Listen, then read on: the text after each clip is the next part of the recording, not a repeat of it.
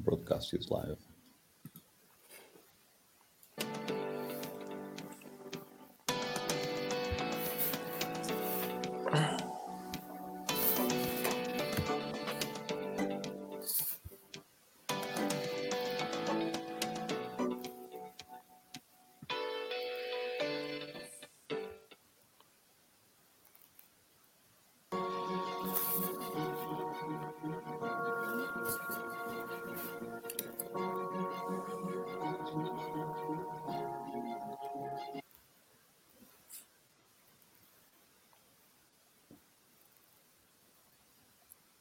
Pois é, sejam bem-vindos a mais um programa Conversas que Marcam. Um, todos os dias à noite, entre as 20, neste caso foi às 22h30, e hoje digo-vos que temos casa cheia, não cabe mais ninguém, que é mesmo assim. Hoje temos uh, uh, o podcast ponto por ponto, o podcast ponto por ponto. Porto, Porto por ponto. Porto por ponto, peço desculpa, que é emitida às quartas-feiras na Rádio Manobras, e desde já um grande abraço à malta da Rádio Manobras, ehm, e que hoje está connosco, está no globalnews.pt, aceitaram este desafio de fazerem uma emissão em direto no Global News. Ora bem, eu passo a apresentar os elementos. É o Helder Souza, é o Jorge Garcia Pereira, Luís de Souza, Ana Carolina e o Miguel Januário. Portanto, nestes cinco elementos temos um produtor de teatro, temos dois arquitetos, empresários, temos uma socióloga, temos um artista plástico. Epá, vamos lá ver o que é que vai ser daqui. Ehm, eu perguntava, perguntava, mas antes de perguntar, antes de perguntar, vamos ver aqui um pequeno vídeo de apresentação uh, deste programa Uh, vamos ver aqui um pouco de, deste vídeo de apresentação feito por vocês. Ora, vamos lá ver aqui um bocadinho do vosso vídeo.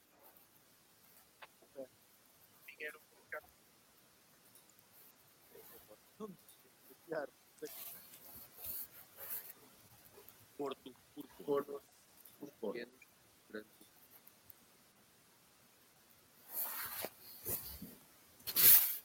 programa produzido por Helder Souza. Pequeno, grande, Porto, por Porto, todas as semanas, Porto, Muito bem. Uh, eu não sei por quem é que vou começar. Diram vocês, se calhar pelo Helder, que costuma ser o, o mestre de cerimónias, não é, Helder? O Estás aí no canto, no canto superior direito, vai jogar na ala claro. direita hoje. Uh, como é, que, como é que começou, como é que surgiu esta ideia? Eu, eu estive a ver alguns, uh, o vosso material, e um, a páginas tantas, penso até foi neste vídeo mais à frente, em que vocês dizem, uh, falam dos pequenos e grandes assuntos. Pequenos e grandes assuntos, penso que seja da cidade do Porto, na maior parte das vezes. Expliquem lá como é que começou, o que é isso dos pequenos e grandes assuntos. Apresentem-se.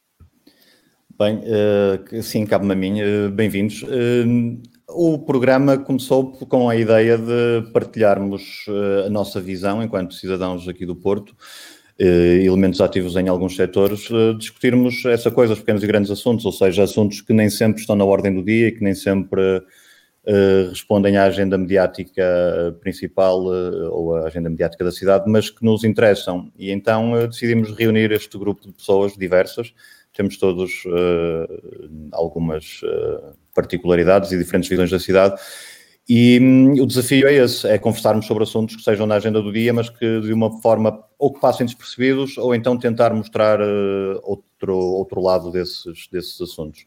E para isso, sim, juntamos a Rádio Manobras já, já existe, é um bocadinho essa a missão da Rádio Manobras há, há, há 10 anos, e, um, entretanto, juntámos este grupo de pessoas. Eh, na verdade, a ideia começou com um primeiro programa feito uh, com o Miguel e com o, um, o Jorge, em que abordámos um conjunto de assuntos que depois achámos que fazia sentido extrapolar e criar um programa semanal uh, em formato podcast e também transmitido na Rádio Manobras sobre, sobre a cidade.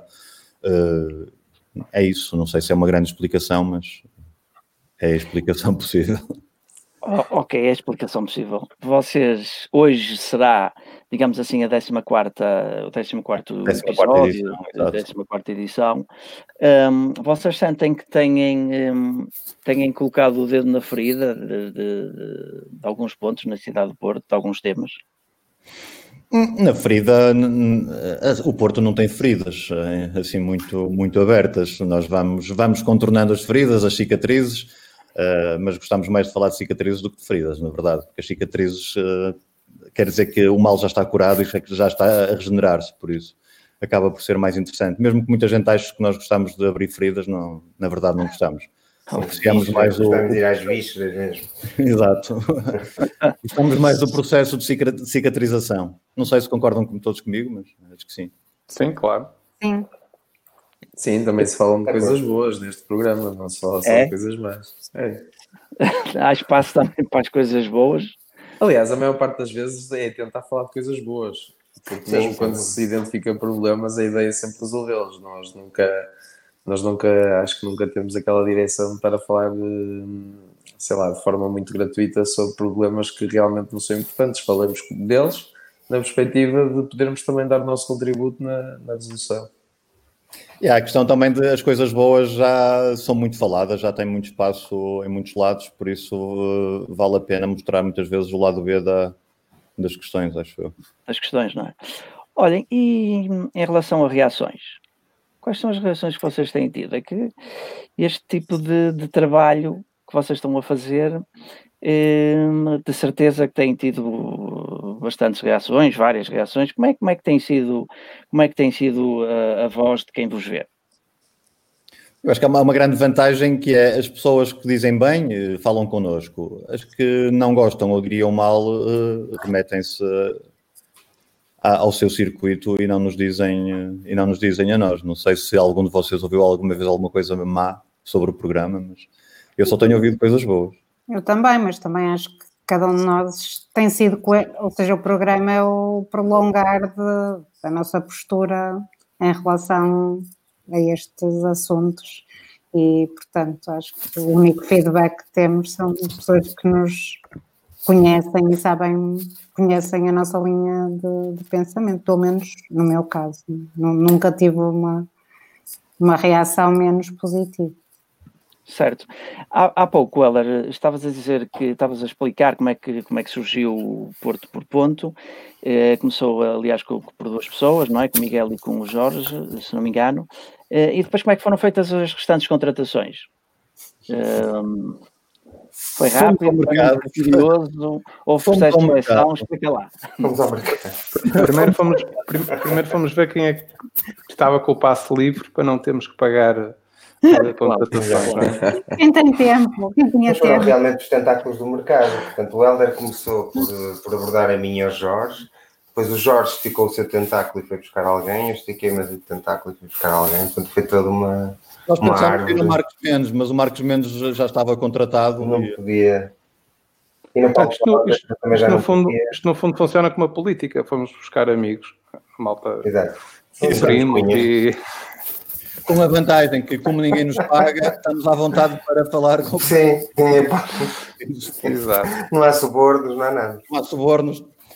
Enfim. Não, não têm agenda, quer dizer, não sei, pergunto eu. Temos, temos, temos muitas agendas. tem agenda, porque quanto mais não seja, já é semanal, não é? Todas as semanas temos uma agenda. temos uma agenda. Aí, é eu, vou, eu vou aumentar aqui o Jorge. Oh, Jorge, mostra lá. Não, não, não mostro, não mostro, não mostro. okay. E mais do que termos agenda, temos. Eu, eu mostro assim, eu mostro assim. Eu mostro assim. Okay, temos, okay. temos, elementos neste painel cuja, cuja agenda é escrutinada semanalmente pelas autoridades. Não... Exatamente. Ah, sim. Ui, Isso é mais para o Miguel. É mais para o Miguel. É, é Miguel. Segundo dizem. Segundo dizem pelas autoridades camarárias, também já tive, já tive aí suspeitas de ter uma agenda Ai. Uh, planeada. Ah, afinal, houve reações das boas. Mas são, são comentários que passam no Facebook, mas é sempre interessante. É, ótimo. Das mais altas patentes. É verdade. Ainda por cima. Então, e como é que geriste isto? Diz lá, lá. Faço, eu, eu bloqueio essas pessoas. Não, quero, é, é não quero o meu Facebook mal frequentado. Então Acabou. Não tenho qualquer hipótese contigo. Não, não, não faço isso. Não faço. Respondo, é, respondo à altura. Respondo à altura. Fazes-te muito bem, fazes-te muito bem. Não sei se, entretanto, Helder, hum, queres adiantar, eh, ou se costuma Entramos adiantar na agenda. Agenda, exatamente, ou se Estamos na agenda. queres deixar isso no ar e vais debitando. Não, a agenda também uma característica é que a agenda vai se definindo ao longo do programa, mas eh, sim, temos sempre um, um ponto de partida. Eh, e esta semana já é o quarto programa que fazemos já neste formato de pandemia e de isolamento, cada um em sua casa, cada um no seu cantinho, a mostrarmos as nossas estantes de livros, a mostrarmos ah, o cenário Ou não. que temos para nós, Ou ou não. não. Eh, e, eh, e nestes programas também tem sido inevitável falarmos da, da circunstância que nos coloca eh, à distância. Nós estamos habituados a fazer isto no estúdio da rádio, que é, uma, é mais confortável ali no stop, e, eh, e esta circunstância faz com que a gente com que tenhamos que partilhar a nossa, a nossa voz e a, através destes meios. Mas sim, ultimamente temos falado bastante da pandemia, do, do isolamento, das consequências que, que tudo isto está a ter nas nossas vidas. Eh, Tentámos sempre focar na vida da cidade. Eh, Neste momento, a vida da cidade é um bocadinho a vida do país também, eh, mas tentámos olhar para isso. E esta semana, sim, temos, temos vários, vários pontos na agenda. Este interface é muito simpático porque temos reações de pessoas em direto, não é? Que Sim, nos estão sim. a ouvir e comunicam connosco. Portanto, Exatamente. Se, também- se nos quiserem colocar questões e se quiserem acrescentar alguma coisa à discussão, às Ou vezes simplesmente- Ou simplesmente insultar. insultar. Sim, estejam à vontade também. Ninguém, Este link ninguém que puseram aqui no chat é o link que podemos partilhar, é isso, não é? Exatamente. Bom, Sim, sim. Sim. Olha, olha, Helder, então fazemos assim: eu deixo a sala para vocês. Eu vou ficar Obrigado. aqui a ver e a ouvir. Obrigado. Estejam à A vontade. ver se aprendes alguma coisa. Obrigado, Alexandre. Exatamente, façam de conta que estão em vossa casa e, portanto, Se estivermos a abusar muito na linguagem, não queremos deixar mal a Global News. não, não tem, não tem problema nenhum. Somos livres, portanto, Se alguma coisa que. Nós já, já conseguimos destruir a Rádio Manobras, agora era só Ai, sim. mais um canal. Exato. Nós andamos a fugir. Cada manobras para casa, de casa para a Global News. portanto, ok. Vamos encontrar o paradeiro. Ok, ok. Fazem muito bem. Então, façam Não. um favor. Obrigado, Alexandre. Então, bem-vindos a este formato de Porto por Ponto, eh, em parceria aqui com a Global News. Também está a ser transmitido em direto para a Rádio Manobras, no, em streaming. Pode ser ouvido no Radio Garden, na aplicação radio.garden. Se procurarem Rádio Manobras, estamos lá. E eh, os pontos desta semana são vários. Eh, vamos tentar eh, perceber um bocadinho o que é que tem sido feito na cidade, para além dos anúncios e da propaganda, e como é que as coisas têm sido feitas, que talvez seja mais importante. Eh, e se calhar começamos por um assunto da cidade esta semana, em que soubemos que Serralves dispensou os seus colaboradores em prestação de serviços, os chamados recibos verdes, trabalhadores precários que colaboravam essencialmente com o serviço educativo, mas creio que outros também. Um, e acabou por ser um exemplo um bocadinho contra a corrente, já que quase todas as instituições culturais têm feito ponto de honra em manter os seus compromissos com os artistas e com os seus trabalhadores neste período de crise, tendo em conta que este setor é, não é o mais, porque nesta altura seria um bocadinho egoísta dizer que é o setor mais prejudicado, é um dos setores que tem sofrido bastante, isso sim, com uh, os cancelamentos, com a impossibilidade de, de praticar o trabalho, de, das pessoas se reunirem num espaço e de, e de fazerem aquilo que mais sabem. Uh, que mais sabem fazer. Temos aqui uma pergunta, uh, o Nelson a perguntar-nos se achamos que a época da Páscoa pode ser muito perigosa para a, para a epidemia. Já lá vamos, Nelson, já lá vamos, até porque hoje, uh, aparentemente, houve muito mais gente na rua e tivemos a tentar perceber porque é que isso aconteceu, se foi por causa das boas notícias de ontem, mas deixámos este assunto para mais um bocadinho e, entretanto, se calhar. Miguel, tens normalmente começado o programa. esta questão de Serralves, eu sei que também pela tua relação pessoal a grande parte do setor artístico, o que é que te o que é que te assiste dizer sobre este episódio? Uh, bom, assisto-me assim numa uma primeira abordagem, dizer que obviamente que cá, são vários os setores que, que sofrem com isto, é, é transversal, na verdade, Portanto, tudo o que está a acontecer, vários setores, uh, mas o setor artístico também partilha uma visão de, com poucas perspectivas de futuro, ou seja, trabalhos parados, precariedade, ou seja, um ambiente de trabalho que era comum nestas áreas, uh, nas áreas artísticas e da cultura e que, que neste momento também se desenha com, com poucas perspectivas. Um, e tenho sentido isso de, de, pessoalmente, vislumbrar um pouco o futuro torna-se torna muito, muito duro neste momento, uh, e de amigos com quem partilho, com quem partilho algumas, algumas, uh, algumas ideias sobre o que poderá vir e este momento.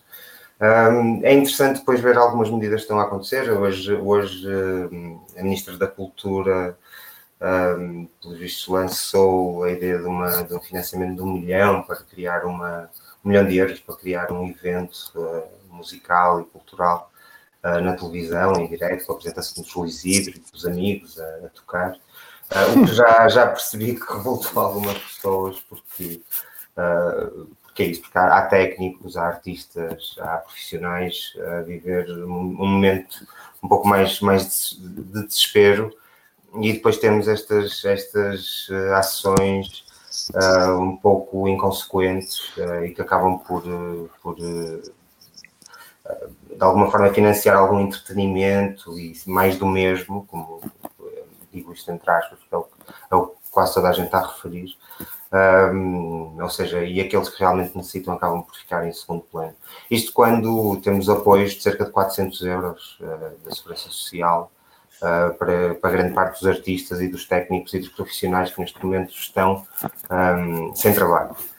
Uh, entretanto, em relação a Serralves, um, eu, eu, recebi da parte de, de, de uma colega, de, faz parte da equipa dos educadores do Serviço Educativo de Artes da Fundação de Serralves, um, que, que, que, procuraram, fizeram uma carta aberta à Isabel Pires de Lima, que é vice-presidente do Conselho de Administração da Fundação de Serralves, um, e que, entretanto, muito resumidamente, eu vou resumir o que é que, o que, é que essa carta diz uh, para vocês e para, para quem nos está a ouvir, e depois então podemos continuar a conversa a partir daqui um, sendo que, sendo, sendo a realidade que esta situação obrigou a Fundação a encerrar e a suspender algumas das atividades, uh, apesar disso, a Fundação manteve algumas das atividades online.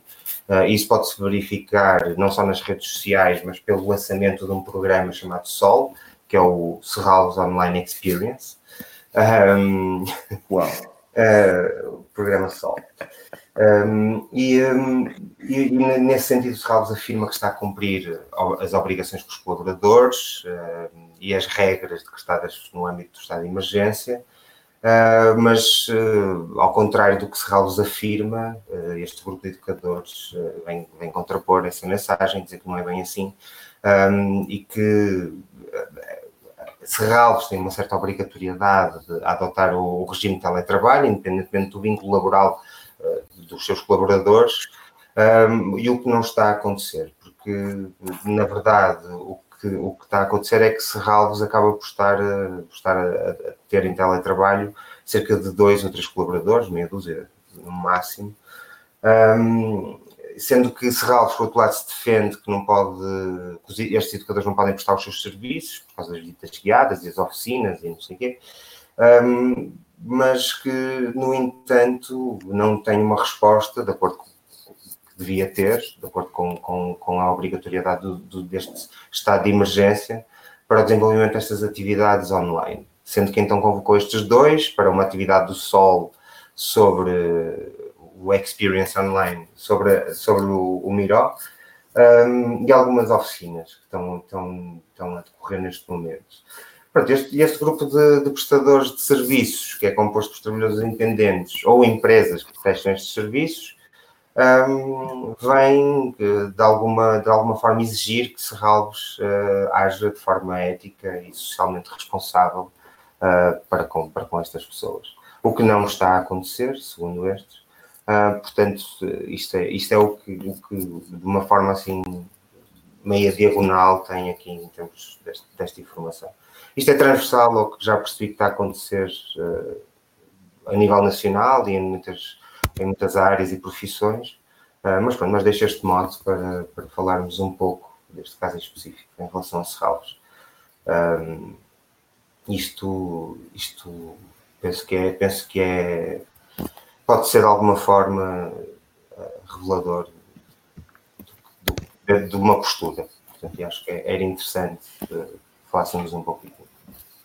Sim, a mim, a mim uh, por exemplo, surpreende-me o facto de Serralves ser uma instituição que é financiada por todos nós, não é? pelo Estado, uma verba anual de cerca de 3 milhões de euros, para, também sei que para as contas anuais de Serralvos estará em cerca de um terço do, orça, do orçamento anual, isto é, depois a Fundação tem que inventar toda uma série de ações para se financiar, eh, para fazer, cobra todas as despesas, mas, mas não deixa de ser não deixa de ser inquietante o Estado estar a hum, financiar com um valor avultado uma instituição que sabemos que promove recibos verdes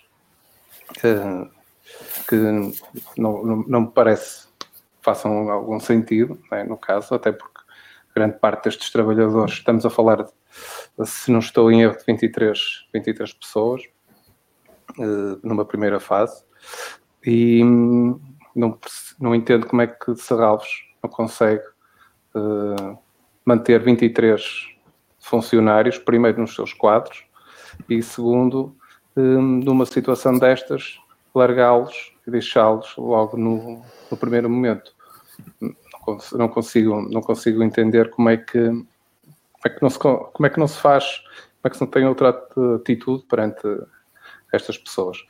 Depois também, um pouco em, em, coerência de certas pessoas do Conselho de Administração. E falo, por exemplo, da Isabel Pires de Lima, em que assina e subscreve o manifesto a defender os, os artistas e depois deixa passar e deixa que isto aconteça numa, numa instituição da qual faz parte do Conselho de Administração. Por isso, não são de facto uma série de situações que me, custa, que, me custa, que me custa a entender. Quando nós temos sempre a ideia de que instituições com a dimensão e com a história de Serralves são ou deveriam ser o exemplo. E aqui o que vemos é, é um péssimo exemplo e cedo demais. É? Sim. Se, se, se, isto fosse um assunto que se arrastasse ou que, ou que venha a arrastar, porque não sabemos, no tempo, e então aí começam a aparecer uma série de dificuldades.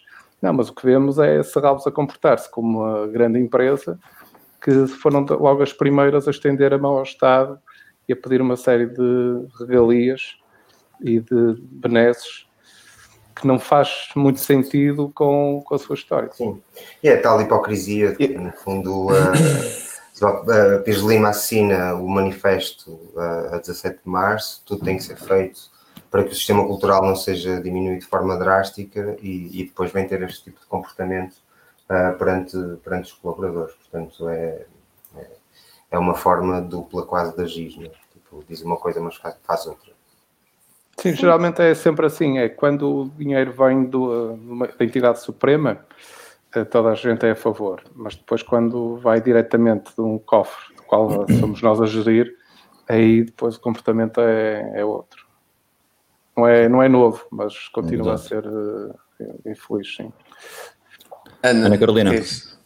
Eu acho que esta questão da antecipação e desta tomada de decisão parece-me surpreendente, apesar de Serralves ter várias questões ligadas aos falsos recibos verdes e, e, muitas vezes ao contornar da importância do trabalho, não é? Por exemplo, a festa conta sempre com um número muito grande de, de voluntários que sempre me fez pensar como é possível uma instituição daquelas uh, contar com, com e promover esse trabalho voluntário em troca de pronto, é a questão do, do, valor de trabalho que fica totalmente uh, reduzido.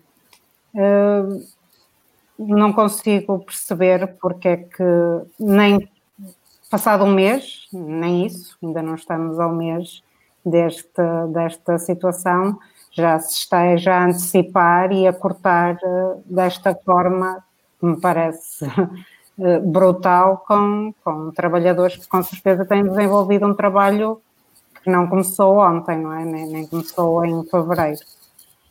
E, eu queria, é, eu queria também, já concluíste? Já, já, já.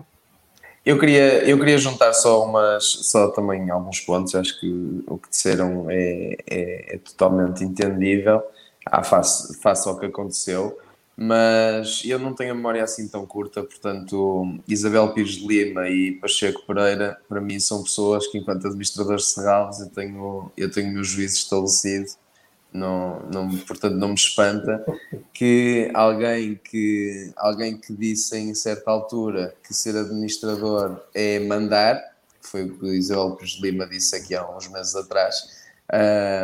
uma coisa é mandar, outra coisa é, é, ser figura pública e assinar uns manifestos.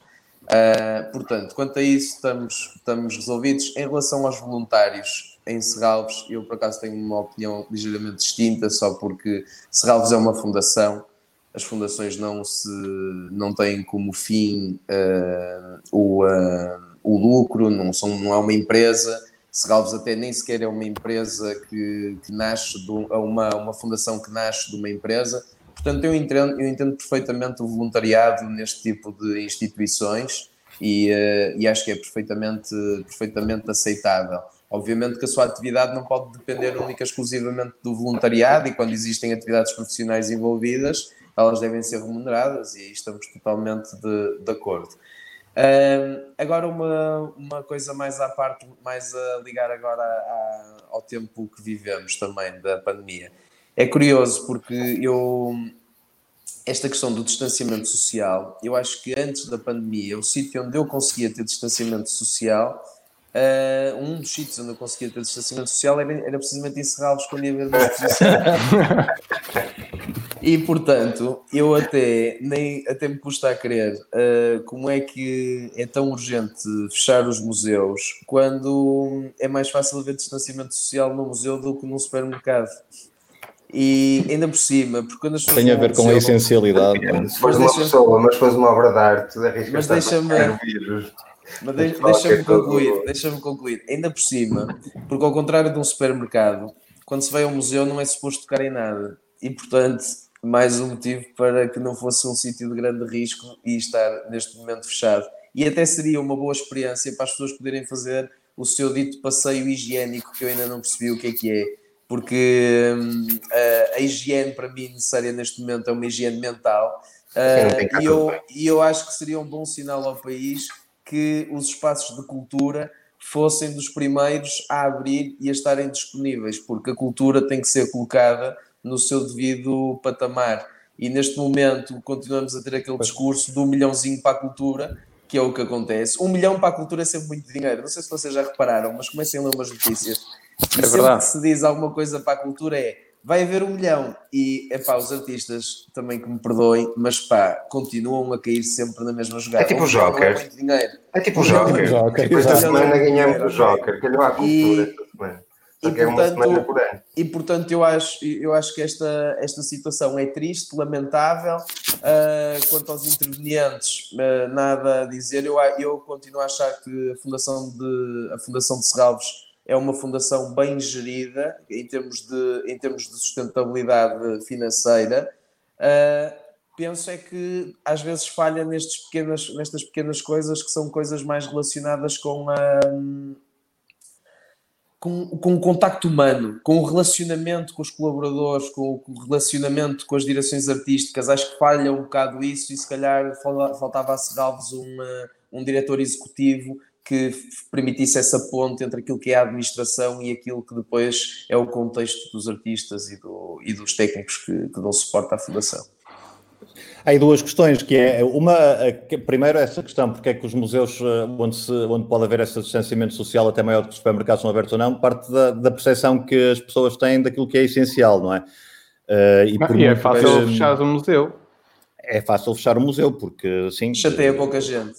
Chateia claro. pouca gente, não é uma coisa que toda a gente precisa todos os dias. E, e apesar de muitas, uh, muito poder político e muito poder institucional uh, dizer que a cultura é um bem essencial, uh, claramente depois a prática desmente essa, essa afirmação. E também se coloca com a, a, a crescente, hum, como é que se pode dizer isto sem ser muito, muito agressivo? Burocratização ou a, a excessiva, a, o, o, excessivo poder dos conselhos de administração nas entidades culturais. de que de resto Serralves é, como já se viu recentemente no caso, por exemplo, do João Ribas, é um, é, é, um, é um exemplo não muito bom, não é? Em que as administrações ganham um poder exacerbado dentro daquilo que é uh, o objetivo primeiro de uma instituição cultural, que é a criação e a difusão artística. E aí, se calhar, podemos uh, abrir um bocadinho o âmbito e ir ao aparentemente bom exemplo que a Câmara do Porto deu ao garantir, perante estes cancelamentos todos, que iria cumprir com todos os todos os contratos que tinha em curso com, com os artistas e com a programação, respondendo, aliás, a um apelo que a comunidade artística fez, no sentido de não nos cancelem, adiem-nos. Não sei se também se viram esse, sim, sim. e esse apelo que anda por aí. Sim, Lisboa fez, Lisboa também está, está a fazer a sim. mesma coisa. Uh, isso é um pau de dois bicos. Isto era outra questão que eu vos queria colocar, porque é, é correto e não digo que não, e acho muito bem que se cumpram os, e, esses contratos, apesar dos espetáculos não serem, eh, não serem feitos e que deem a oportunidade às pessoas de apresentar a seguir. Mas, no fundo, em termos práticos, para quem vive da precariedade e, e na precariedade e para quem vive de trabalhos pontuais, receber o dinheiro agora para apresentar uma peça, um espetáculo ou um evento daqui por um ano vai adiar o problema porque estas pessoas não conseguem acumular trabalhos e recebem agora, ok, sobrevivem agora, mas quando tiverem que apresentar o espetáculo segundo as agendas que vão ser impostas pelas instituições, vão ter o mesmo problema. Sim, que vão estar é... ocupados a fazer um espetáculo sem receber e dinheiro e mas aí, mas aí sim, mas aí infelizmente é algo que vai acontecer quase todos nós. É muito uma grande parte de nós vamos estar um, uh, estes dois, três meses um, a marinar, vá, e estaremos todos uh, com estes dois, três meses em atraso. É por não vai do ser, endividamento, não é? Sim, é não, um vai ser, não vai ser, no fundo é um, é um congelamento deveria ser geral, a questão é que não está a ser, não é? Porque há algumas atividades que estão a continuar a, a, a trabalhar, mas no fundo aquilo que se uh, pretende é um congelamento no tempo e depois retomarmos uma forma uh, normal dentro do possível. Agora, por exemplo, esta questão também de Serralves, aquilo que estavas a dizer, eu, também, eu concordo, que Serralves, há, infelizmente, há algum tempo que se transformou numa feira de vaidades e não numa, numa instituição que promova e que financie cultura. E, e até nesse aspecto, eu não tenho a mínima dúvida que, se calhar, um beberete eh, ou um cancelamento de um futuro beberete daria para pagar um mês de recibos verdes a todos estes eh, trabalhadores que se veem assim privados desse, desse rendimento. Isto é, é, é, verdade, é, e tratar os artistas todos da mesma maneira também é injusto, porque eh, há, é, é um bocadinho como os jogadores de futebol, não é? quando se reduzem os salários dos jogadores de futebol, pensamos logo no Cristiano Ronaldo e em Malta assim, mas uh, na verdade mas a maior parte dos jogadores de futebol nem. Artistas, acho. Isso são, isso é não está a falar de artistas. A questão, Luís, a questão, Luís, é que a, a grande parte destes artistas, destes, destes eh, funcionários, vá, nestes prestadores de serviços, são artistas. Pois, é isso. Que são apoio. Sim, são apoio, são artistas e são, assim, exatamente, são trabalhos. Pelo menos os que eu conheço, sim, sim, por acaso, são, todos eles são artistas. Ou e são eu... artistas ou são agentes culturais. Os artistas, enquanto trabalhadores independentes, são, eh, são profissionais em acumular trabalhos e há, há uma, uma parte significativa do, eh, do setor artístico que vive eh, de, tra de trabalhos paralelos à criação artística, não é? Claro. Ou trabalham em serviços educativos, ou dão aulas, claro. ou, ou até o turismo. O turismo ou fazem outras atividades completamente diferentes. Sim. Claro e, e, todas essas atividades foram suspensas, portanto, não havendo dinheiro nem para a criação, nem para as atividades para lá. Normalmente são part-time, são trabalhos já precários, são trabalhos uh, independentes também. Todos, todos, exato. Todos, para responder à, à, questão que nos fizeram, que estavam a passar aqui em baixo, os artistas são de facto um dos elos mais fracos da, neste processo. Eh, Sem dúvida alguma, porque há uma série de, há uma série de produções que, que vão ter que ser, voltar a ser canceladas. E, bom, eu conheço muita gente ligada, por exemplo, ao cinema, uh, que neste momento uh, está numa situação de adiamento de, de gravação, de filmagens, uh, e que não há mesmo perspectiva de, de voltarem a filmar. E, e, e, já se fala numa segunda vaga da, da, pandemia para o final do ano, portanto, as perspectivas ficam, ou seja, estamos a falar de aglomerados de pessoas, de grupos de pessoas que têm que, viajar, que estar juntas, que trabalhar, portanto, não há uma perspectiva para este tipo de, de, de, de situação, de, profissão no próximo, nos próximos tempos. Portanto, uh, tudo estamos a marinar, como disse o Jorge, uh, e isto vai ser algum um período, depois virá o verão, e aí algumas coisas vão retomar. Uh, mas o início da atividade volta a ser uh, ali em setembro, portanto, mas é o início do, do outono e inverno, portanto, é, acho que é preciso começarmos a preparar e a pensar o que é que vai ser para este tipo de atividade já nessa altura.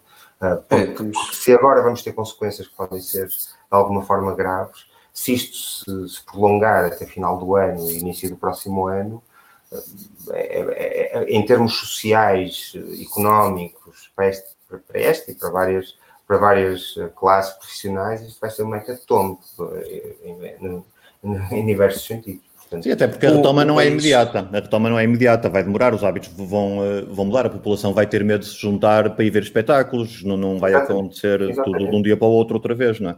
O, o, país também tem, o país também tem que, o país também tem que perceber que este, esta experiência pela qual estamos a viver não é uh, passível de ser repetida duas vezes no ano. Isto é, esqueçam.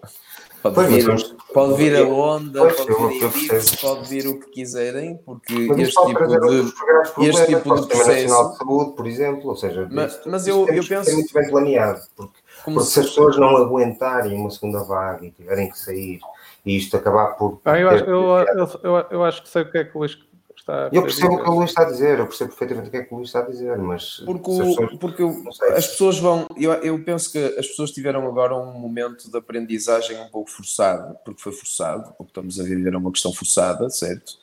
Uh, e que obviamente que isto vai deixar a marca uh, nas pessoas em termos dos seus comportamentos e, no tempo, e nas precauções que irão tomar no futuro. O que eu estou a dizer é que eu penso que o confinamento obrigatório que tivemos neste momento dificilmente uh, se poderá vir a repetir, porque eu acho que o, nem a economia por lado aguenta, nem as próprias pessoas uh, conseguem sobreviver a este, a este tipo de, de, experiência de forma cíclica. Aliás, eu estava hoje uh, a falar com, com um senhor que hum, há muito aquela ideia de ah, o bandido está em casa, em prisão domiciliária, pá, aquilo é que é boa vida. Ah, pá, afinal não é assim tão boa vida ter prisão domiciliária, eu não gostaria, digo já. E, e, eu, e eu penso que isto não é possível de ser repetido ciclicamente, nem por muito mais tempo, porque as pessoas têm o seu limite uh, e a verdade é que neste momento, estando identificados os grupos de risco, estando identificadas as principais, os principais comportamentos de risco face também à, à doença, um, eu, acredito Sim, que, eu, eu, acredito que a sociedade portuguesa é adulta, que também é uma das coisas que não tenho visto ser muito sublinhado na televisão. É uma sociedade adulta, é uma sociedade consciente que deu provas de que consegue ter um comportamento exemplar face a um problema deste tipo e que, portanto, não precisa de restrições uh, teóricas, porque no final do dia acaba por cumprir aquilo que são as suas obrigações reais. Pegando nisso uh, e no facto de nós não podermos ter um, segundo período destes, uh, um bocado à tarde estávamos a falar mais ou menos a brincar, mas que se calhar não é assim tão, tão a brincar. O São João foi cancelado. O São João não era uma boa oportunidade para termos a imunidade de grupo? É o que vai acontecer. Eu Mas falaram, falaram lá, falaram lá para cima com ele. Falamos lá para... lá para cima. Exato. Não, o São João foi, foi, foi cancelado com, com, com bom São João foi blocker. É, cancelado, salvo seja. As celebrações municipais de São João, logo para evitar as multidões, eh, a grande multidão de São João na Baixa foi, foi cancelada. Vamos ver se as pessoas aguentam até lá, eh, tranquilas, sem, sem irem sem irem para a rua, sem irem festejar São João. Mas, Luís, tu estavas a brincar, mas a questão da imunidade do grupo que São João pode proporcionar no meio de umas sardinhadas destas podia ser a solução à, à lá inglesa ou à lá sueca para nunca mais termos nenhum problemas. Mas, Eu acho que o alho porro, o alho porro elimina o vírus. Ou elimina Se vi na net é, é porque é verdade. Eu acho que a Ana, tem, a Ana, a Ana eu, tem umas coisas a dizer sobre as propriedades aposto, do alho povo. Eu aposto mais nos martelos. Nos martelos, para matar o vírus. Já. A matar o vírus. Exato. Olhem estas imagens que estamos a ver. Não te fazem saudades, Ana Carolina, estas imagens? Estou quase a chorar, por favor. Para o choro, Comer com a mão, dançar, uh, fazer comboinhos, tem tudo para, para é, comer bem e para. Ah, mas ter... achas que é possível que? Achas que a população vai aguentar? Eu acho que nós somos, enquanto uh, país, não é? enquanto população de um país, nós somos bastante cumpridores, por medo e por, historicamente, somos uh, comunidades de, que não se rebelam, não é? Acho que a história vem provar isso, que já há muito, muitas décadas que não existe assim um movimento revolucionário de massa significativo e, portanto, acredito que as pessoas irão cumprir, até porque há medo e, e este medo é crescente, não é? Não sei quanto a vocês, mas acho que cada dia. Eu não consigo perceber o que, é, o que é que vão fazer. Vão, vão confiscar tudo que é sardinha, pimento e bifana na época de São João. eu acho que as pessoas vão continuar. Vão, vão identificar toda a gente na rua. Vão, exato. Apresente-se na esquadra, pois São João continua por mais não sei quantos dias. Eu, eu, aposto, eu aposto nos drones. Nos drones, exato. É verdade, não, os é. drones. Vocês têm novidades dos drones? Eu nunca vi. Ah, eu vi no LX para a venda. em saldo, em saldo. Não sei, foi uma das, uma das ações de fiscalização mais, uh, mais proclamadas e afinal foi só naquele dia. As gaivotas acho que eram o cabo deles. E ainda, ainda bem, pá. Olha, aqui está. Mas, mas repara, era o estamos numa ameaça muito grave. Era o próprio drone que sentia ameaçado. Em relação, em relação a São João, acho que a medida de cancelar os festejos é, é sensata e também permite claro. a poupança de, de, do desperdício de dinheiro que essa festa geralmente acarreta Só em um fogo de artifício. Oh, Jorge, e, e pode, e pode ser, não, e pode, ah, e pode dar. É gasto como São João. E pode dar. E pode, vida... Mas isso não precisas gastar milhões de euros em foguetes. Pá. Consegues fazer isso com muito menos. Não, muito menos. não sou grande fã de foguetes, mas. Consegues fazer, consegues fazer esse tipo de aventuras com, sem fogo de artifício. A, a Câmara disse que ia poupar o dinheiro de São João para investir nas medidas de combate à pandemia. Sim, e tem. E tem, e tem as medidas passam pelos 700 MUPIs que foram Exato. distribuídos pela cidade para... Para campanhas de publicidade e cartazes do Hospital Porto Ponto. E esses MUPIs da cidade, por acaso, desculpa Jorge, acaba o teu raciocínio São João e depois vamos aqui vai, aos cartazes. O que irá acontecer, não, não irá haver arraiais e festas organizadas oficialmente, mas a, a malta vai se organizar e vamos, claro. aí, é, vamos andar aí a fazer sardinhadas e a, e a, e a juntar-nos para, para a celebração. Sim, Mas é. deixa-me só complementar, Jorge, porque eu, eu também concordo com o cancelamento das atividades oficiais, porque normalmente essas são aquelas que atraem uh, pessoas Sim, de fora da própria cidade Claro. Uh, e, e, concentram mais, e concentram mais gente. E portanto, claro. Concerto na avenida, o fogo, essa Claro, coisa. obviamente Exatamente. teremos um São João diferente, uh, os portuenses poderão usufruir do seu São João, porque, porque toda, todas as terras têm um, tem um santo popular, acho que nós não podemos agora ficar sem o nosso. É verdade, os bairros são casas, o Diogo tem razão. Se as pessoas podem e... ficar em casa, ficam nos bairros. Exato, e, eh, e depois é isso, as pessoas, mas eu acho que não se deve perder isto do horizonte, porque é importante também ter este discurso, que é os grupos de risco, obviamente, que não devem participar num evento onde à partida e já existir um maior aglomerado de pessoas. Acho que isto é uma coisa que essas pessoas irão ter, infelizmente que aguentar até que, por um lado, se atinja a imunidade de grupo, ou por outro, surja uma vacina que as possa proteger. É, é como os velhinhos andarem agasalhados no inverno e não irem, e não irem, uh, e, uh, e, não irem, e não irem à rua tantas vezes antes de tomar a vacina para a gripe. É exatamente a mesma, a mesma situação, na minha opinião. Obviamente, eu não tenho conhecimento científico nem percebo nada de curvas. E...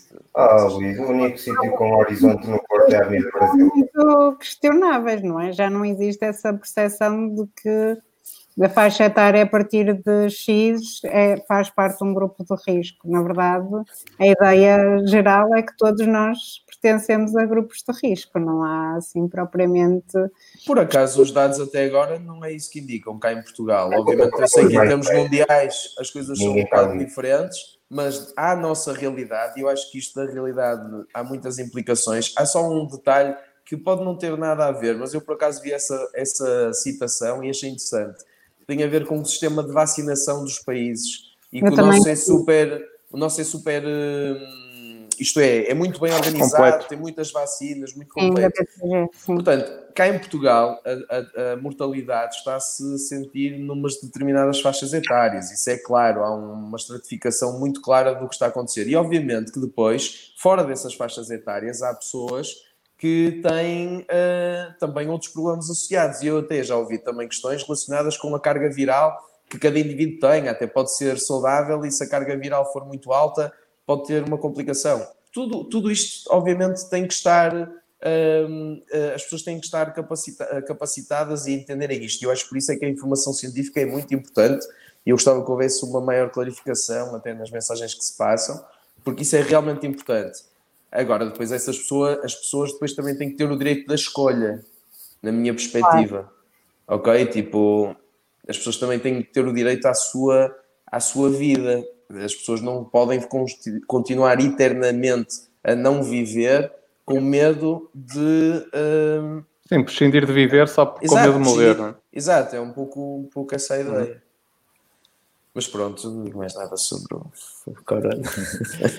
Não, eh, a propósito dessa questão de poupar o dinheiro de São João para investir no, ehm, eh, no combate à pandemia, eh, não sei se vocês viram. o princípio não foi esse, não é? Não, o princípio não foi esse, mas a propósito dessa, dessa pequena parte da argumentação, o princípio é, é, é correto e, acho bem que se, que se, cancelem as, as festividades oficiais, sem dúvida. Mas a propósito desse pequeno argumento, não sei se viram que foi no dia 25 de março, creio eu, saiu uma notícia no, no Porto Ponto a anunciar medidas de apoio a empresas e, eh, e ao comércio e também eh, eh, apoio a, hum, aos cidadãos, mas em particular para apoiar as empresas e o comércio, dizia neste, nesta notícia, nesta peça de, de publicidade, aliás, que iam estavam a, a Câmara estava a contabilizar a, a despesa necessária, tendo em conta as poupanças que ia fazer com o cancelamento de eventos, eh, na, inclusive culturais, desportivos, teatro, música e essas coisas todas. Portanto, há um plano, bom ou mal, o plano existe de reencaminhar dinheiro de um, eh, de um para o outro lado, eh, tendo em conta e seguindo as políticas das boas contas que a Câmara tem tanto tem proclamado bastante. Um, isto para dizer o quê?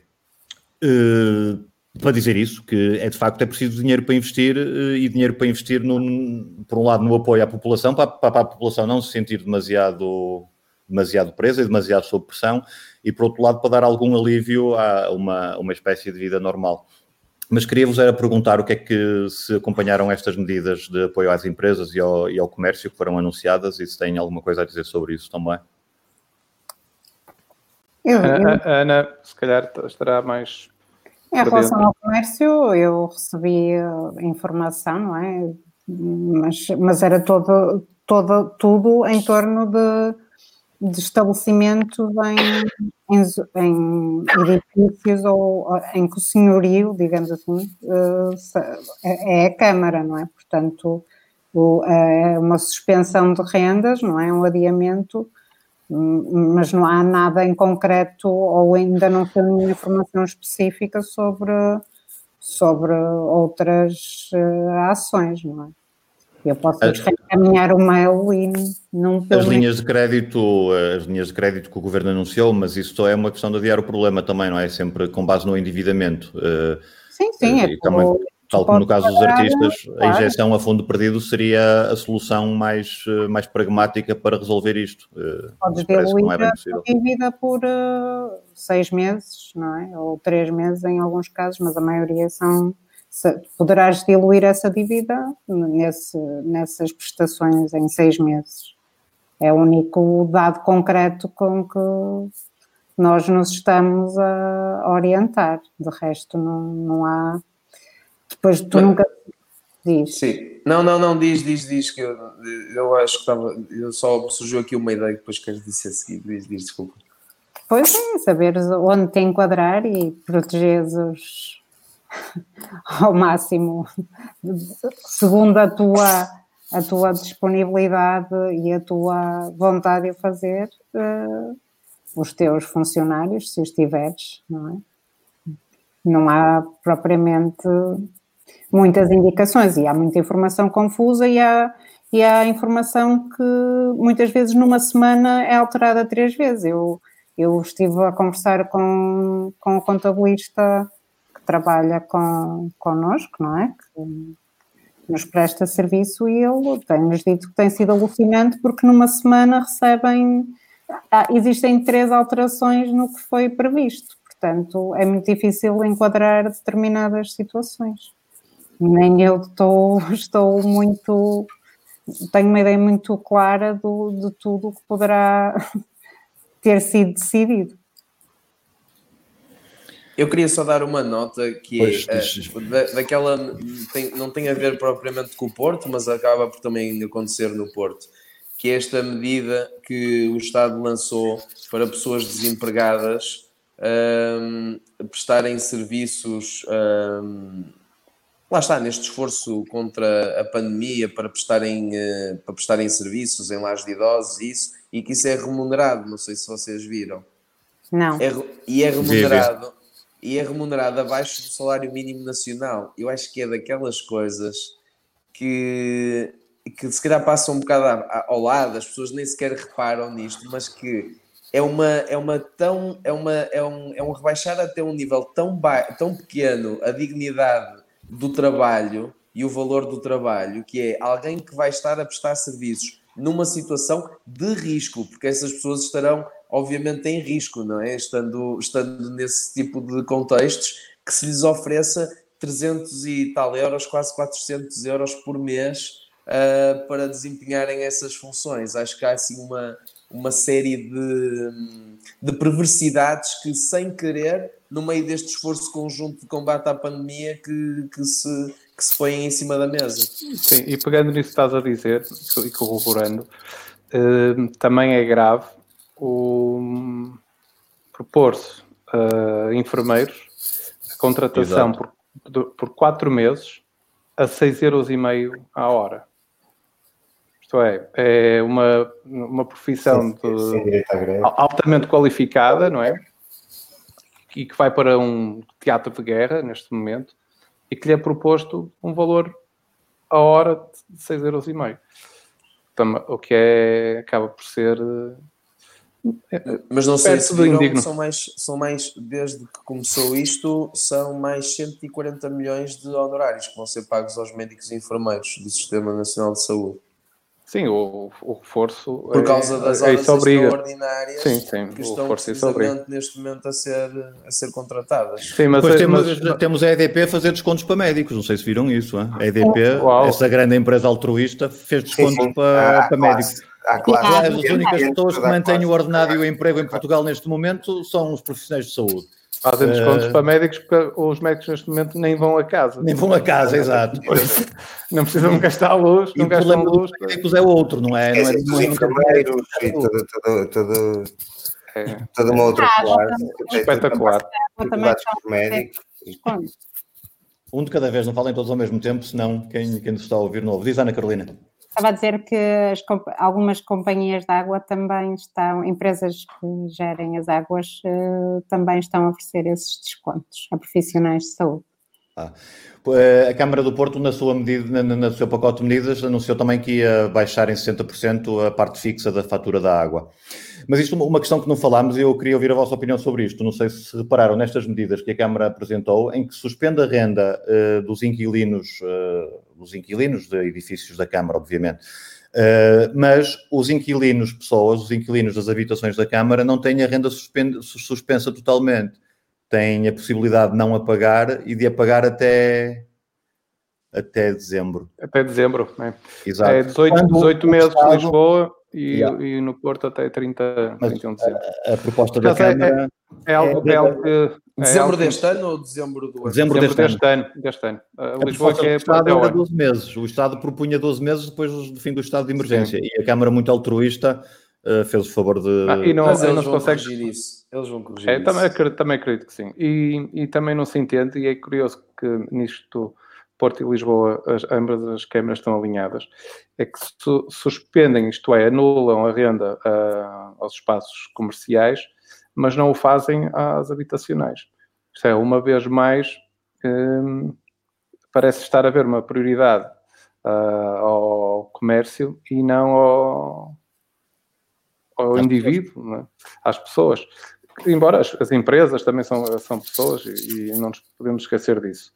Mas, mas hum, por que não também alargar esta medida aos, aos, aos, aos inquilinos do, do, do, do e nestas questões são muito adeptos nomeadamente de àqueles, nomeadamente, Caso a caso, evidentemente. Eu, nestas coisas eu sou muito adepto de caso a caso, porque... E aqueles, aqueles que entraram em regime, aqueles, os, que viram, os que se viram privados porque são trabalhadores independentes do rendimento, os que entraram em layoff, eh, esses acho que deveria ser eh, suspensa a renda e não adiada. Ou uma medida no meio disto que, tá, que é positiva é que a Câmara e também a de Lisboa, é curioso, tenho andado a seguir as duas para ver o que é que ambas andam a fazer. E tem, tem, tem, tem parece que andam a tem, Não és o único. Tem andado... Não és o único. Diz? Não és o único que anda a ver quem é que faz primeiro.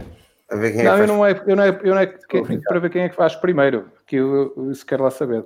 E, e, não, lamento, e, e, lamento, e lamento andar, a, andar as câmaras. As câmaras neste momento sinceramente lamento, é, lamento, lamento as câmaras municipais, um pouco por todo o país, andarem a ver quem fica na pole position. E isso a mim não me interessa mas nada. Mas isso é bom, mas isso também é bom, mas isso também é bom, sabes? Porque isso tem feito com que muitos autarcas uh, tenham, tenham trabalhado ativamente nisto. Sim, sim. Sabes? Depois, depois esquecem-se do que realmente importa. Ok, é, é. É um, é um ponto não, é um, não acho que seja positivo. O é que, o liberalismo entre o poder autárquico. O, sim, o, que, eu, o que eu estava, o que eu estava a, a tentar dizer, e, e, concluo rapidamente, que uma das boas medidas é que este período vai permitir era aos inquilinos que entrem em, em layoff ou que realmente se vejam agora privados de vencimento ou por despedimento ou por não terem ou por serem falsos recibos verdes, de poderem renegociar o valor da renda e não só para este período, mas sim uh, por tempo indeterminado, que é, que é parece uma medida bastante ajustada.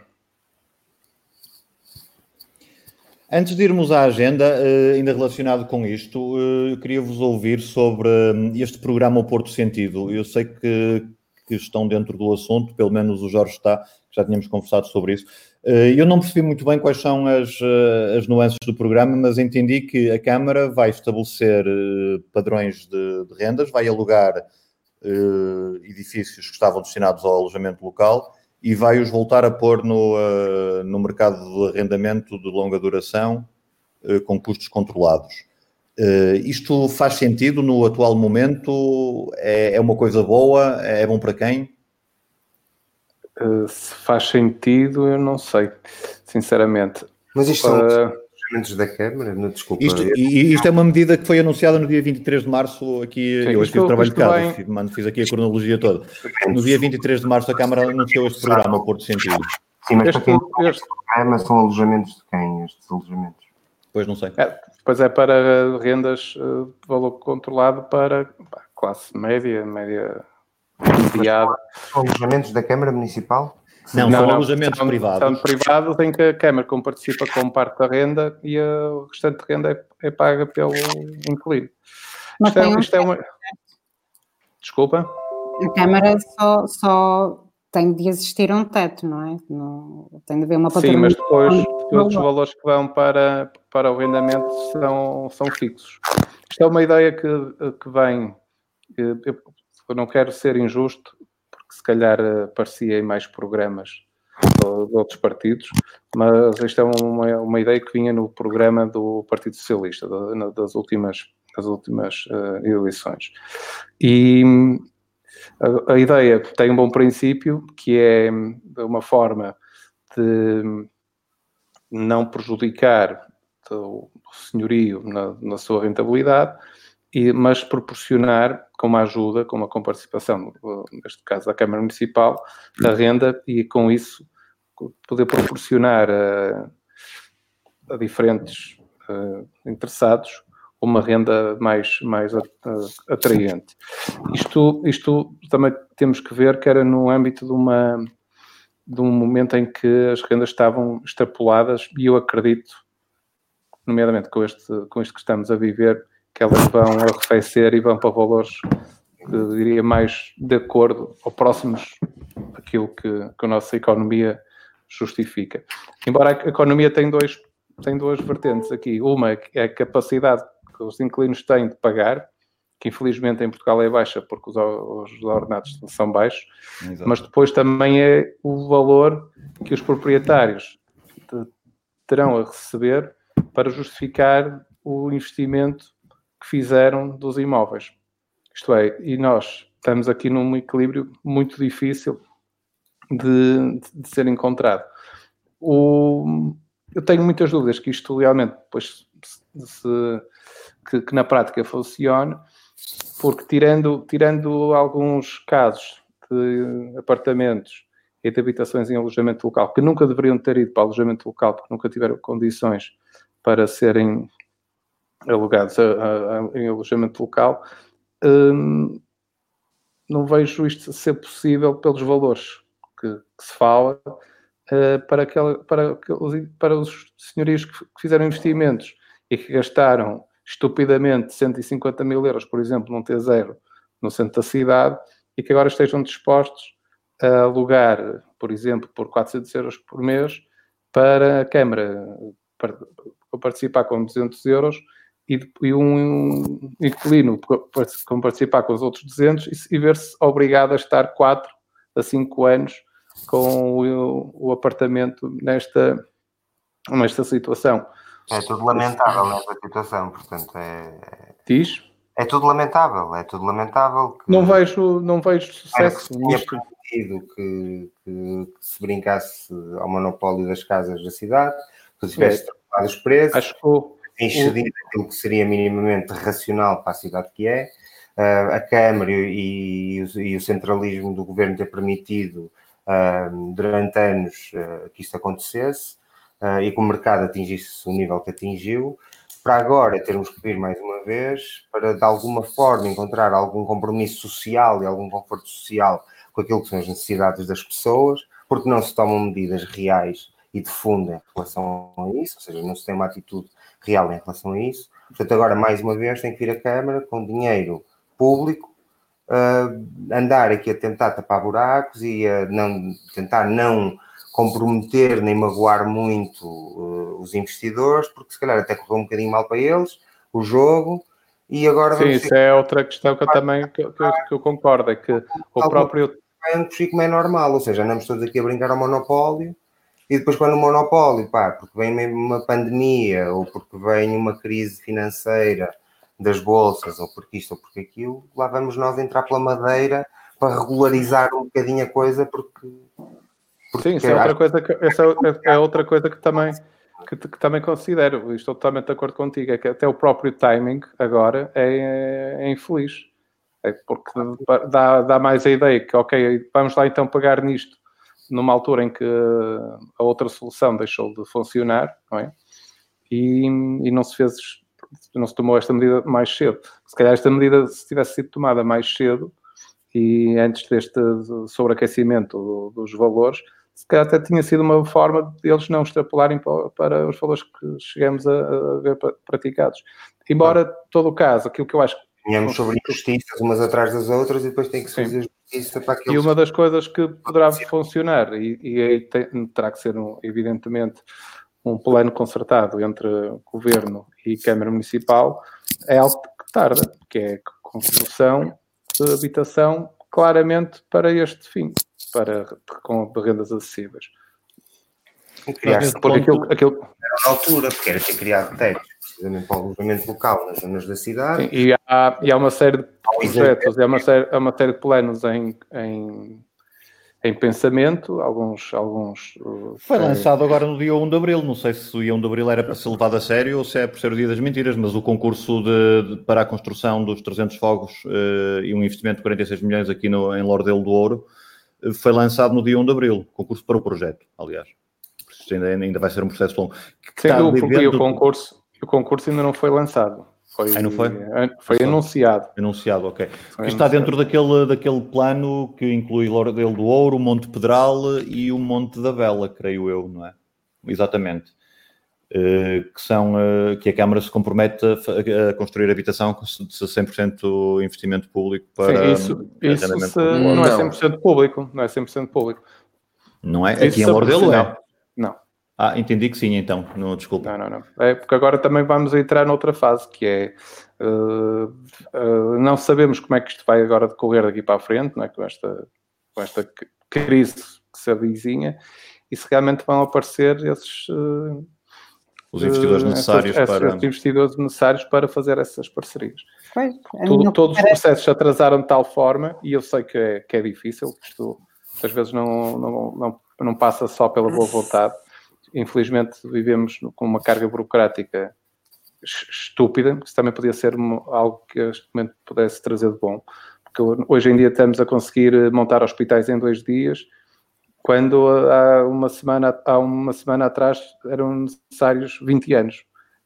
Por isso, espero é que... Não, sim, mas é, quando bastava... Eu sei, eu sei. Também estou, obviamente, obviamente que estou a... Agora instituiu-se o ajuste direto também, mas, Jorge. Mas o também, direto foi instituído. Já. Mas também há. a prepararem-se para receber doentes, não, vamos lá mais uma vez investir dinheiro público para criar hospitais em pavilhões, quando temos hospitais privados com todas as condições para receber doentes, uh, mas vamos, vamos aqui fazer, fazer todo um alarido e com, com pavilhões gimnodesportivos. É isso é outra coisa que eu também não entendo muito bem. E há uma coisa em relação a isso. Existe tanto, existe. Deixa-me só, deixa só, só sobre isto que o Miguel está a dizer.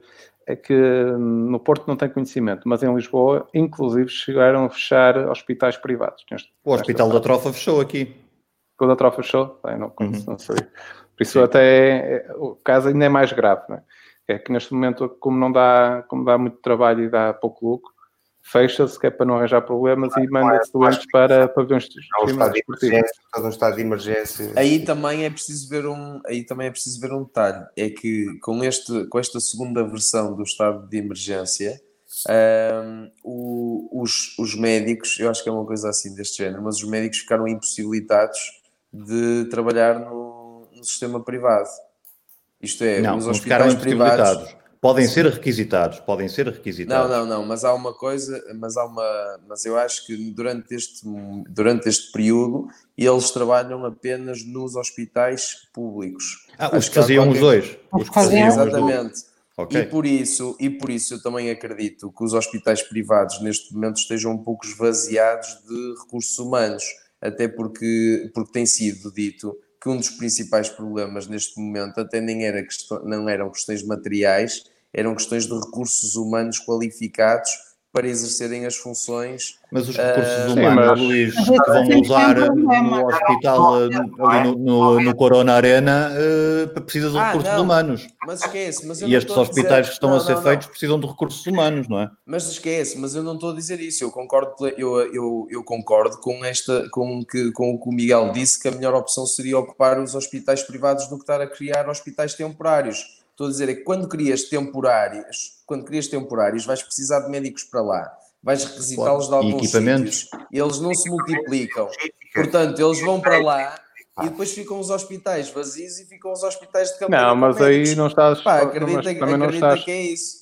Não, mas tá- o, Acredita que, é o que isso. eles estão, o que eles estão a dizer, e com toda, com toda, faz todo sentido, é que são requisitados, sim, mas vão para onde já existem esses equipamentos, essas instalações com todas as Mas condições. totalmente de acordo, só que está a haver uma corrida frenética à criação de hospitais temporários no país todo.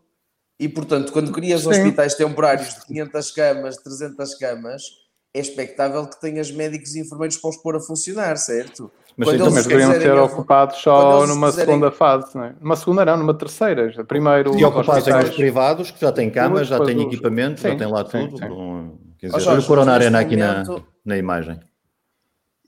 Eu também tenho uma perspectiva sobre estas decisões que é, neste momento, ahm, nós podemos fazer isto que estamos a fazer, que é estar atentos e irmos anotando as coisas que nos parecem que, pá, que poderiam ser de outra forma. Mas neste momento nós também temos que respeitar um bocado a, a forma como as coisas estão a ser feitas, porque não, também não temos qualquer tipo de poder de influência. O cidadão comum, ok? A opinião Sim, partilhada. mas também, mas também Para não mudar- estamos aqui a mudar- conversar para a achar mudar. que vamos influenciar o que quer que seja, não é? Claro. Sim, eu estava a Agora, falar mais agora da- faz sentido, faz sentido, quer dizer, tens, tens equipamentos hospitalares que estão fechados porque neste momento não há, ok, o seus, seu quadro foi requisitado ah, para, para Mas tens Todos os os hospitais, ah, públicos. estado de emergência. que- Mas, mas havendo, mas havendo um, um edifício equipado e com condições para receber eh, doentes, não, não entendo porque não abrem as Porque- portas Não, mas e em vez de se abrir as portas a, a ginásticos desportivos um pouco. Mas como vocês sabem, como vocês sabem, eu magoei-me no ouvido, não é? E eu tentei marcar uma consulta de otorrino e nos hospitais privados só estão a ser marcadas datas ah, depois de junho. Portanto, os próprios hospitais privados estão parados. Isto é, não estão a fazer. Sim, sim, não- e, há, e há casos a serem tratados. Eu sei, por exemplo, a CUF, É comprometer a momento. CUF está a tratar de doentes Covid, por exemplo. Sim. Eu sei. O Estado neste momento não se quer comprometer ainda mais com o privado, visto que, já percebeu qual, qual é o tipo de relação que acaba por vir do privado. Aliás, nós percebemos que mal tinha começado a pandemia em Portugal, não sei se o estado de emergência já tinha começado, mas já tinha começado a pedir para as pessoas ficarem em quarentena em casa, e ao quarto, ou quinto, ou sexto dia, primeira semana, o público, isto fez mais sete nos jornais, o privado, perdão, lembrou-se de querer vir acertar contas com o Estado. Ou seja, numa altura em que estávamos a começar a tentar investir enquanto Serviço Nacional de Saúde, um, no Serviço Nacional de Saúde, à conta da pandemia e tudo, tudo aqui exigir esta fase em que íamos entrar, um, o privado lembrou-se oportunamente de tentar fazer contas com, com o Estado uh, de dívidas que tinha para trás. Portanto, eu acho que também existe, infelizmente, e, e isso devia mudar e devia ser repensado, esta relação que existe do Estado para com a saúde privada. E, e penso que o Estado, neste momento, se calhar até prefere uh, equipar, uh, equipamento, equipar uh, gimnodesportivos do que, do que ficar, ficar a dever o que é que seja ao, ao privado, porque sabe que vai, vai correr mal para o Estado, seguramente. Eu só queria acrescentar uma Pois, coisa. diz, Ana, diz. Eu já não vou demorar. Eu, em relação a- ao Porto Sentido e a esta questão das rendas, a mim parece-me, isto é uma opinião sem fundamento científico, que será mais uma medida anunciada sem, sem uma concretização real. Não sei, eu que vou ficar muito expectante em relação à concretização desta, destas medidas e, e se de facto depois existirão números concretos sobre, sobre as mesmas. E pronto, e agora passo. Sim, isso também era bom, hum, era bom um dia destes termos uma espécie de prestação de contas de- a- ao público destas medidas, porque há muitas coisas que estão anunciadas e, e depois não, eh, não sabemos como é, que, como é que as coisas terminam. Eh, Os testes, por exemplo, que foram feitos à população idosa, eu não consegui encontrar informação em lado nenhum se foram detectadas as pessoas doentes, se não foram. Eh, Só para dar um exemplo. Esse também, E- esses, também, esses dados depois também ficam na DGS, não é? Não, não- Pois, evento- eh, na DGS, mas nós não reconhecemos a autoridade da DGS, se calhar não, não chegam Não, lá eu- os dados. Eu não sei bem. Nós, ou seja, nosso aqui, o no- nosso Feidil, eu também reconheço. Hum, de qualquer Eu forma, corroboro hoje- com a Ana neste ceticismo em relação Sim. a esta medida. Eu. Pelo tempo, por, por ser nesta altura. é? Pois, enfim. Devia ter sido mais cedo.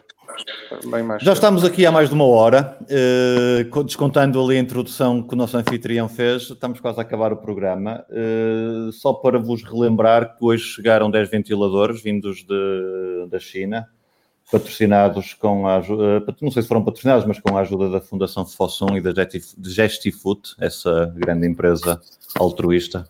O que li tem- foi que hum, os 330 mil euros era do- dos cofres da Câmara. Os, os ventiladores, sim, eh, mas eh, a Fundação e a Gestifoot ajudaram noutros equipamentos, naqueles que já chegaram eh, Ah, ok, ok. aqui há uns tempos, sim. De qualquer forma, passamos para a agenda? Sim, Vocês têm agenda? Eu tenho. Tenho aqui Tens? uma agenda ilustrada Muito bom. da Mostra lá, mulher mostra lá isso melhor. que conseguem, Um grande plano aí da Ana, que bonito. Sim, sim. conseguem. Eu tenho dedicado às minhas coleções, então tenho, esta é uma agenda da mulher para direcionar a sua casa dia a dia com alegria, o que, tendo em conta as entrevistas questionáveis que tenho feito à Ministra da Saúde e não só, todas as mulheres têm estado a ter um papel ativo diário nesta, nesta luta, nesta situação, é? as questões relativas a se têm tempo a cozinhar, etc. Talvez seja importante começarmos a, a ver as raízes da coisa. E pronto, e depois tenho outros livros muito interessantes, como o Laboratório de Saúde, também. Andas a ler muito, Laboratório da Saúde. Ando a ler muito. É a minha agenda. Estás-te a preparar, estás-te a preparar para a imunidade do grupo. Eu, eu não, não acredito na imunidade do grupo. Acho que a Suécia também não, e a Inglaterra. Mas pronto, a ver, vamos. Enfim, Muito bem. Jorge, a tua Eu tenho- agenda, eu qual tenho é a tua agenda? três, um pequeno apontamento rápido e, dois, e duas sugestões. Uma, um aponta- apontamento para o shuttle da Câmara, que foi anunciado hoje, precisamente, e que financia seis projetos na sua internacionalização, e um deles é de uma querida amiga, fiquei bastante feliz, a Sofia Bessa, que vai até à China levar o melhor que a nível de cerâmica se faz em Portugal. Por isso, parabéns, Sofia, merecido. De boa viagem. Depois, duas, duas sugestões. Uma, o Mira, o, o- devido a estar eh, com portas encerradas, continua, a fazer um trabalho interessante e a partilhar-nos visitas eh, através da sua página do, do Instagram, da sua conta do Instagram. E, e uma das sugestões que tem para esta semana é um belíssimo filme, o Soul Blindness, da Margarida Paiva. Deem um salto ao YouTube e procurem. Depois, extraordinário, e um abraço também ao António Costa, da Medeia Filmes. Fantástico trabalho que faz, que nos oferece. Entre 14 e 18 de Abril vai haver aqui uma sessão tripla.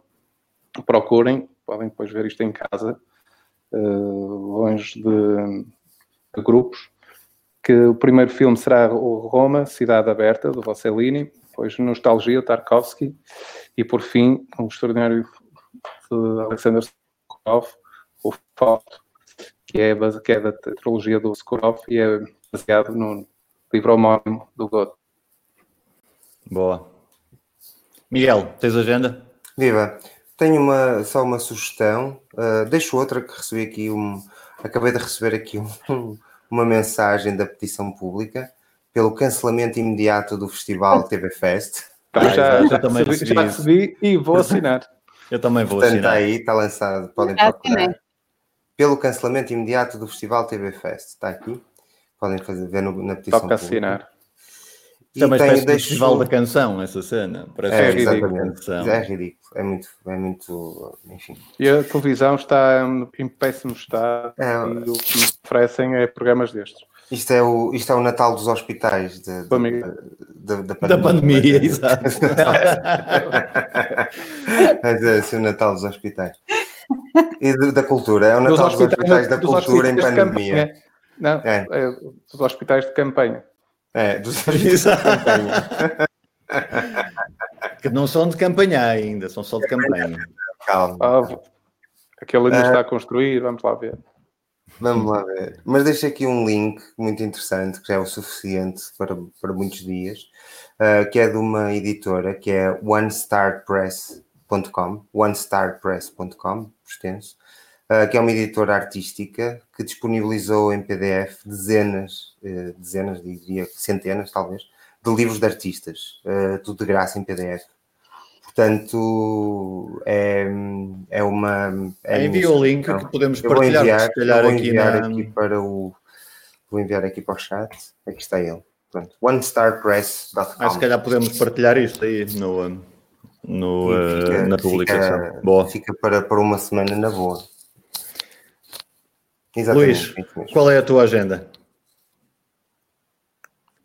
Bem, a minha agenda é, não, é, não é propriamente sobre nada que, que, que vai acontecer, é sobre o que está a acontecer em África e que eu tenho acompanhado com algum detalhe. Como vocês sabem, eu tenho uma relação muito, muito próxima com, com aquele continente e, e estou esperança, esperançoso que, que as coisas acabem por, por, correr, eh, por correr bem lá.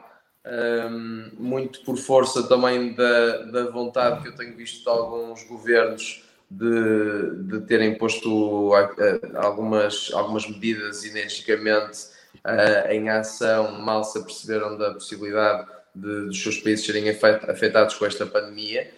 E, uh, e, é, e, e lá, uma das coisas que eu acho interessante ressalvar, porque às vezes as pessoas não, não têm bem essa percepção, é que ao passo que quer na Ásia, quer cá na Europa, uh, lá está, viajar foi tornou-se democrático, to- muita gente viaja e, portanto, uh, os grupos de contágio são muito mais dispersos, uh, muito mais dispersos por, todas as, por todos os níveis da, da sociedade. Lá, como, como uma grande maioria não tem acesso a essas, a essas viagens, as medidas estão a ser eh, restritivas, estão a ser eh, colocadas precisamente a quem viaja e às cúpulas e às, eh, no fundo, às pessoas que vivem um pouco melhor ou que têm condições de vida melhor e que neste momento estão a ser obrigadas a, a ficar em confinamento. E lá não é bem uma coisa de poder ir na rua e dizer, ah, eu vou já para casa. As coisas lá estão a ser feitas de uma forma um bocado, um bocado séria. Uh, mas, mas o problema também assim o exige e eu espero que corra, que corra tudo, tudo bem na, naquele, país, naquele continente onde existem vários países de que eu, de que eu tanto gosto. Muito bem, e eh, ficamos por aqui. Eh, eu não tenho agenda, mas aliás, agora, já agora aproveito e deixo aí a agenda e faço publicidade em causa própria também. Eh, a propósito disto e de ouvir vozes de outros países, eh, há um podcast da Rádio Manobras, um programa chamado Bico de Obra, eh, do qual eu sou responsável, por isso é em causa própria, mas estou a ouvir pessoas de várias partes do mundo sobre, sobre esta questão e, eh, e acho que é, pode ser uma visão interessante. Ainda não saiu um, mas eu falo com pessoas da África do Sul sobre, sobre o assunto e é de facto uma situação dramática o que se está a passar em alguns países. Na África do Sul, eh, apesar de tudo, não é tão grave como noutros sítios, mas enfim, ficamos por aqui. Querem dizer mais alguma coisa? Não? Não, queria agradecer. Boa Páscoa. agradecer. E obrigado, Alexandre, por nos receber aqui hoje na sua Obrigado. Alexandre. Ah. Perguntaram-nos há pouco, só a propósito da Páscoa, se nós achávamos que, que esta Páscoa ia ser, dra- ia ser dramática ou ia trazer alguma espécie de movimentação extra que possa pôr em causa este processo que estamos a ter. Eh, não sei se querem pronunciar sobre isso, mas Ah, eu acho que hum, o pessoal vai estar calmo. O povo é sereno. É. Por isso, por isso- desde que haja cabrito assado, resultar as pessoas ficam em casa, não é? Cabrito assado e vinho. Acho que o pessoal tem que, tem que se manter em casa para já. Sim, acho que sim. Muito bem. Muito obrigado, então, a quem nos ouviu e a quem nos viu pela primeira vez. Assim já sabem quem é o Miguel Januário, quem é o Jorge Garcia Pereira, a Ana Carolina e o Luís de Souza e quem é que eu sou também, se nos encontrarem na rua. Exato. Estamos aqui todos no andar. Uh, muito obrigado, Alexandre. Não sei se queres terminar. Eu, antes de terminar, só dizia que este podcast, este vídeo vai estar disponível no YouTube da, uh, da globalnews.pt. vai estar uh, também disponível em podcast uh, no Mixcloud da Rádio Manobras e, no, e nas plataformas no iTunes, na, no Spotify, no nome Porto por Ponto. É só seguir-nos e, e, ouvirem. Muito Olha, obrigado. Hum, nós é que agradecemos a vossa presença. Hum, como vos disse no início, hoje foi casa cheia e, nós hoje também estivemos a, fazer o direto uh, quer para o Facebook, quer para o YouTube, quer também para, para o globalnews.pt, para o nosso site. E uh, deixem-me deixem dizer-vos que eh, devido ao, ao feedback que eu, que eu fui tendo aqui ao longo da emissão, nós estamos em direto a uma hora e 24, mas para mim eh, isto passou muito depressa. Muito Os temas foram muito, muito bons. Parece que tive aqui 15 minutos com vocês, quase que nem deu para aquecer, digo já. E eh, quero dizer-vos que, pelo facto de, de, de, de, eu ter recebido aqui algumas, algumas, algumas solicitações, a Clara Amorim está aqui a bater palmas para vocês, hein? vejam bem. É, eu quero fazer-vos, eu sou obrigado, eh, mas é uma obrigação que eu já estava a pensar em fazê-la, portanto, sou obrigado a propor-vos outra emissão, porque a malta aqui que está a dizer, epá, foi uma boa ideia, gostamos, não quer dizer que concordem com tudo aquilo que vocês, que vocês disseram. Ainda já... bem, ainda bem que não concordam, claro, senão... Claro. Como não? Ai, não concordam? Então não fazemos. e portanto estão aqui, estão aqui a perguntar-me se vai haver eh, nova edição ou não. E da minha parte, eh, desde já vos convido a nova emissão. Pode ser à quarta-feira, eh, já que não há Liga dos Campeões, que haja o Porto Ponto, não é? Para, para, para, a nossa, para o nosso auditório. Se houver Liga de Campeões, é um problema para as televisões, porque ninguém vai ver a Liga. Pois é, exatamente. exatamente. Ainda temos aí um problema com a Sport TV. Exatamente, exatamente. Portanto, deixo-vos aqui o repto. Uh, pensei nisso e, e agradeço-vos mais uma vez uh, uh, a, vossa, a vossa presença e, e, terem aceito o nosso convite. Antes de irmos embora, deixem-me relembrar ou lembrar ao nosso auditório e também para vocês que quiserem amanhã acompanhar. Amanhã vamos ter o grande João Nuno Coelho, eh, que é comentador desportivo, está na RTP com o, com o programa eh, A Grandiosa Enciclopédia do Ludopédio, e portanto, entre outras coisas, fantástico, amanhã vamos falar sobre, não é bem sobre futebol, é mais, eh, é mais falarmos sobre alguns jogos que foram loucos, principalmente dos anos 80, que quem gosta de futebol de certeza que se lembra, como por exemplo um Brasil-França do, do, da final do Mundial de 80 e qualquer coisa. O Luís é... lembra-se perfeitamente disso. O Luís lembra-se perfeitamente desse jogo. Estava sentado eu, com o Capcol. Quando ele começou a ter memória, aos três. Estava o Luís no céu a pensar: não, não, eu quero nascer porque eu quero ver aquele jogo. Em que ano nasceste, Luís?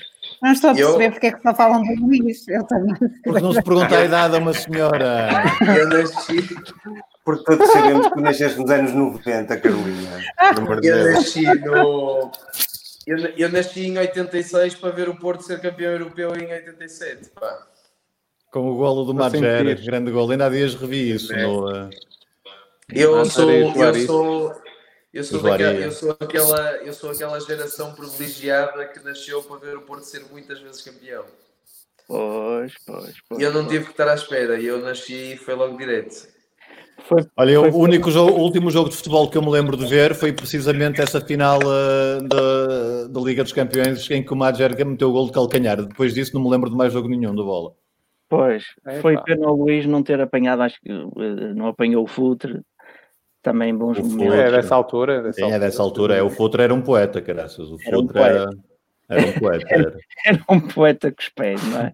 Era Sim, exato. Aquele, aquele pé esquerdo, aquele pé esquerdo era um Tem outro... Não, mas a, a, forma como o Futre corria no campo era uma coisa digna de se ver. E a, a postura física dele era, era particular, era, tinha, tinha um quê de artístico ali na, nas suas movimentações, acho eu.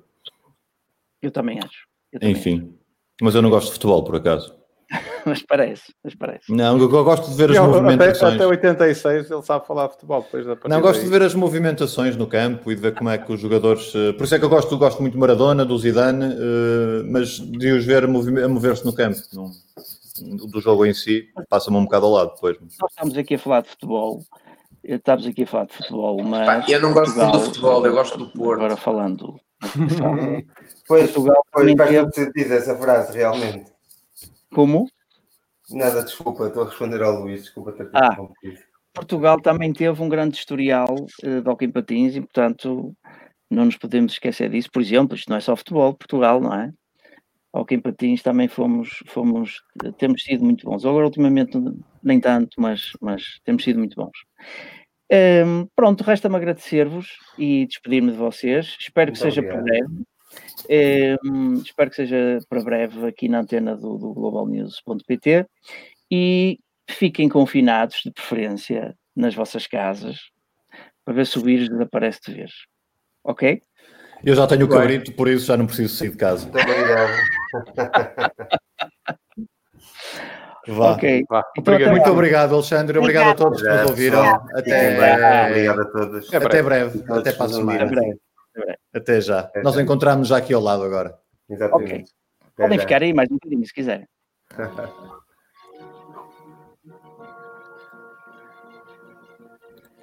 Até já, malta, já falamos.